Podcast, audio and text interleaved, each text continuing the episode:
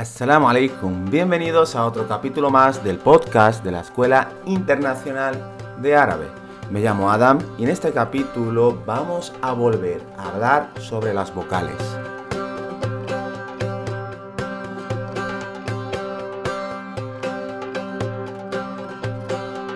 Por si no lo habéis escuchado, en el capítulo 8 hicimos una pequeña introducción, más bien teórica, y también reflexionamos sobre el uso de las vocales en árabe.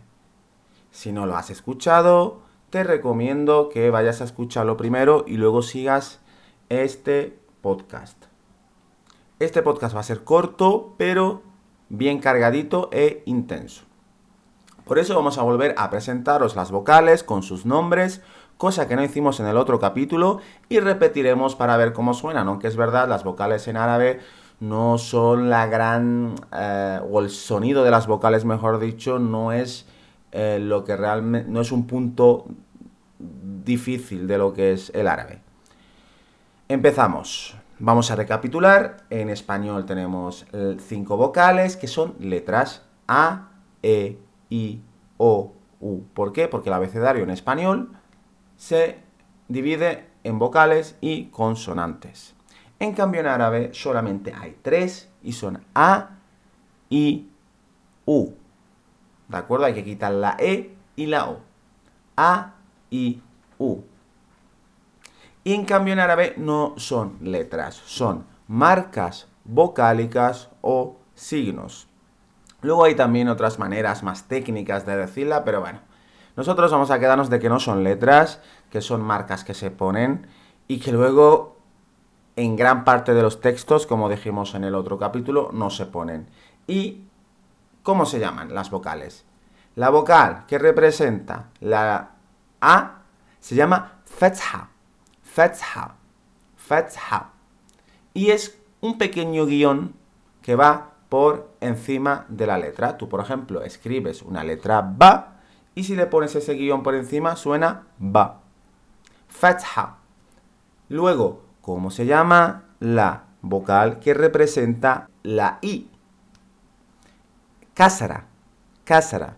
Y es igual que la fatha un guion, pero en vez de ponerse por encima, se pone por debajo. Kásara.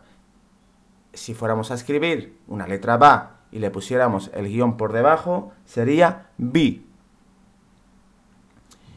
Y por último, la tercera vocal que representa el sonido U se llama Dhamma.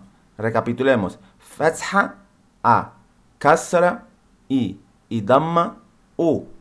Y la Dhamma se escribe por encima de la letra y es como un pequeño como un pequeño wow, que es una letra que veremos al, final. Y va también por encima de, la letra. Y si va, pues sería bu.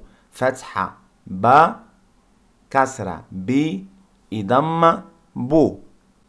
Los sonidos E y O, por si os lo estáis preguntando, nos lo podemos encontrar principalmente en dialectos. Y luego a veces también digamos que según qué letras se unan, puede ser que a veces nos suene como una E o como una O en árabe.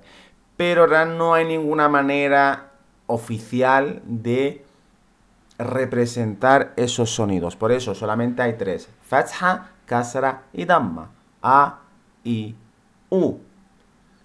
Por nuestra parte, no queremos alargar mucho más este, este podcast de las vocales. De momento podemos dar por cerrado el capítulo de las vocales, digamos vocales cortas, hay unas vocales largas, pero bueno, ya explicaremos más adelante, aunque no tienen, no suponen tanta dificultad. Y bueno, vamos ya con la palabra del podcast, que hemos querido elegir una palabra que contiene las tres vocales, la fatha, la kasra y la damma. Y la palabra significa maestro, y maestro en árabe es muallim. Si quisiéramos decir maestra, sería muallima.